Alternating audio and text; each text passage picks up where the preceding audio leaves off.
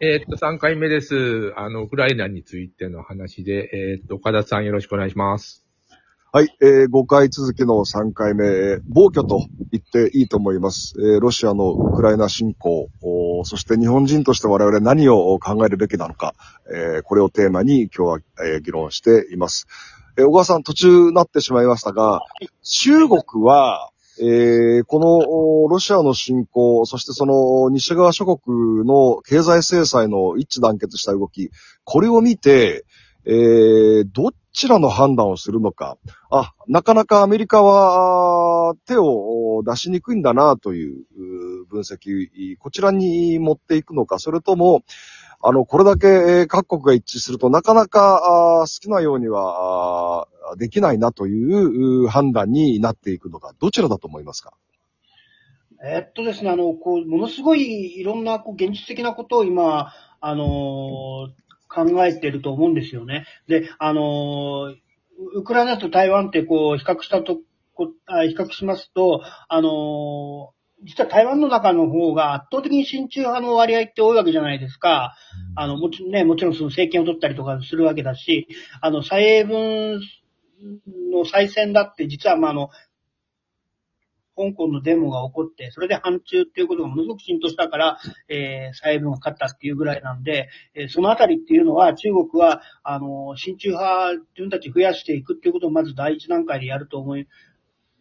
と思うんですよね。で、あとその軍事的な解決をこう、えー取ろうとするっていうことをしたら、実はあの、ロシア軍があんだけ、まあ強い最新兵器持ってるっていうのに、実はポンコツだったってみたいなことが、あの、発覚してて、えこれ中国もやっぱり実は、あの、焦ってるんじゃないのかなと思うんですよね。あの、やっぱりこの大規模な軍事作戦なんていうのも、やっぱこうずっとやってないわけで、えー本格的な、えー戦争になったりしたら、こう、実は使い物にならないんじゃないかって、あの、やっぱ台湾海海峡を越えられないんじゃないかって、そういうふうにちょっと、これすすいませんね、あの、ものすごく私の印象なんですけど、思ってるんじゃないかなと思います。で、はい。で、あと、今、今現在なんかこれあの、ウクライナの方を見ててすごくあの、感心したのが、もうすでにこう、NATO 対ロシアみたいになってて、あの、えーロシア空軍が制空権をこれ完全に取れないのは、あの、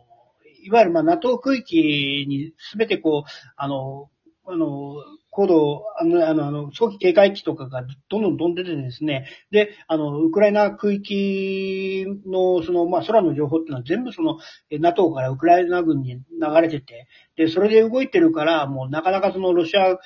本来であればものすごい戦力差がある、えーロシアが制空権なかなか取れないっていうような状況にもなってるっていうですね、えーそういうところとか考えたら、もう今ものすごくその、この、中国ってこう、みあの、ウクライナの現状を見て、えーこれをどう自分たちに生かすかっていう、その研究に余念がないんじゃないかなと思ってます。はい。小川さん、台湾の人たちの反応、この侵攻を見て、どんな反応がこう届いてます？えーっとですね、これ、今、まあ、あのーもちろんその、は、まあ、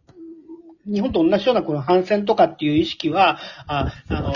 ね、あの、いろいろ市民社会、あ台湾もあの、発達してるあ動きがあるようなんですけど、これ、もし今ですね、あの、一本映画が公開されておりまして、それがあの、香港の2019年の、えーデモのドキュメンタリー映画なんですよね。それがあの、えー時代革命っていう映画なんですが、これが台湾全土で公開されてて、今、異例のヒット、あの、続いてるんですよ。ドキュメンタリー映画なのに。うんで、そういう意味では、まあ、ものすごくその、こう、えー中中国によるこう飲み込まれている香港のことに対しての関心がものすごく高まって、えーますから、あの、そういう意味では、まあやっぱりこう、その、そういう見方でウクライナの方も見てるんじゃないのかなっていうような、あの、印象です。なるほど。前田さん、小川さんの今の話を聞いて、えー何をお感じになってますか？そうですね。あの、当初今回の侵攻の、あの、理由として挙げたのは、その、東部地域のですね、ロシア系国民の、まあ、保護みたいなことを大義名分にですね、あの、軍が侵攻したんだと思うんですよね。あの、まあ、特別軍事作戦という言葉で言ってたと思うんですけども、えー、でも、中国側がそれをこう認めちゃうですとですね、つまりその、親ロシア派の民族自決とか独立を認めてしまうと、あの、台湾の民族自決と独立も認めざるを得ない論理になるので、中国はそれは避けたいと思うんですよね。あっちは、うん、矛盾するじゃないですか。だから、まあ、今回、あの、私も個人的な仮ですけども、その、中国は距離を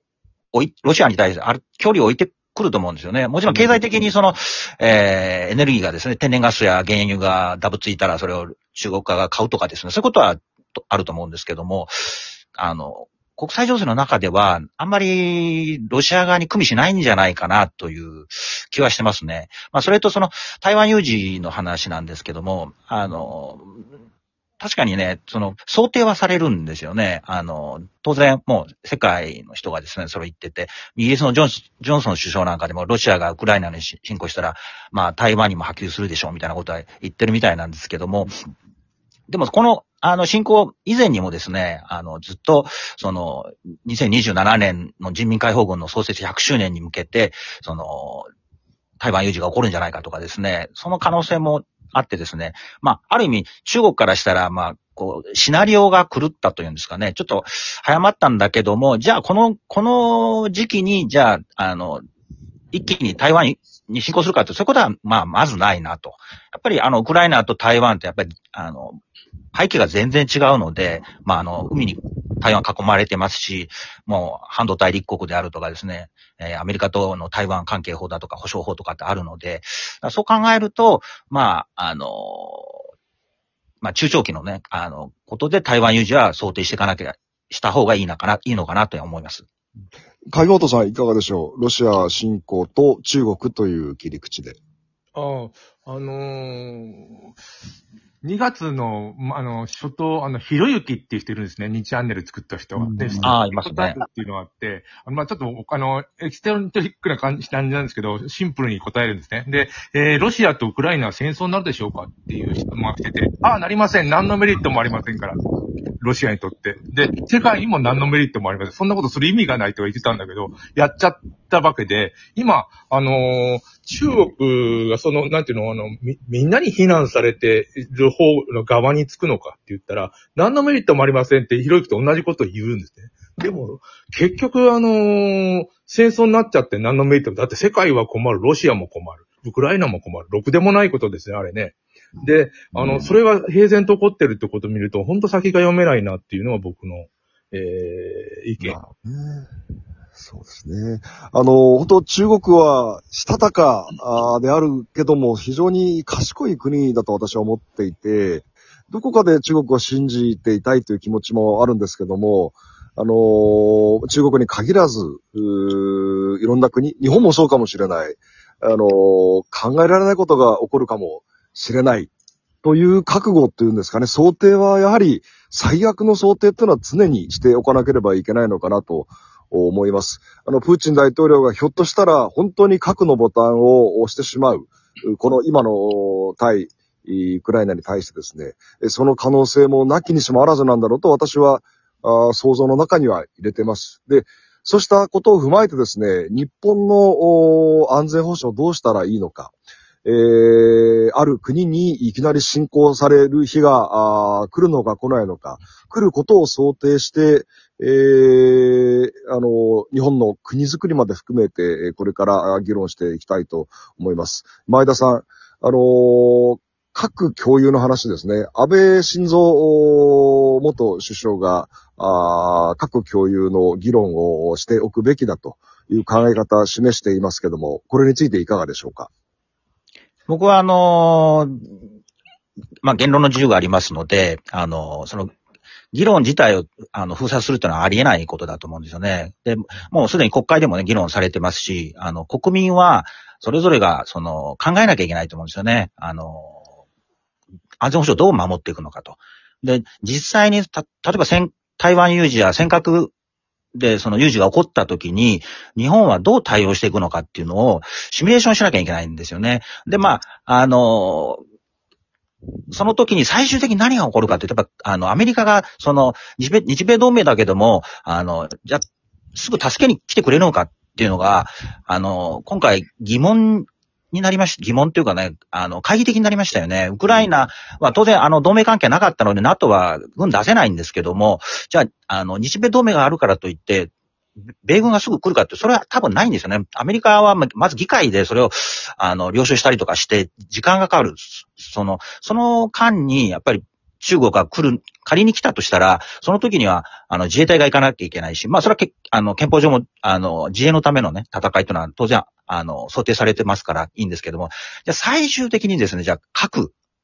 がちらつかせる。プーチンはもうかん、今やってますよね。核、核で威嚇してるんですけども、その時に、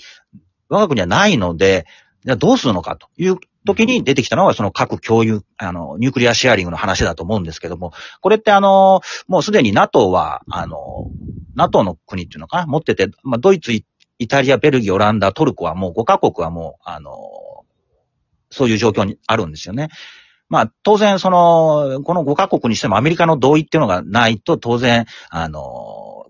か核の脅威から守ってもらえないのかもしれないんですけども、日本もそういった議論を、あの、やっていかなきゃいけない。非核三原則変更するのかどうか。それはもう最終的には国民が同意するかってことなので、議論をしないっていうのは、まあ、ありえないと思いますね。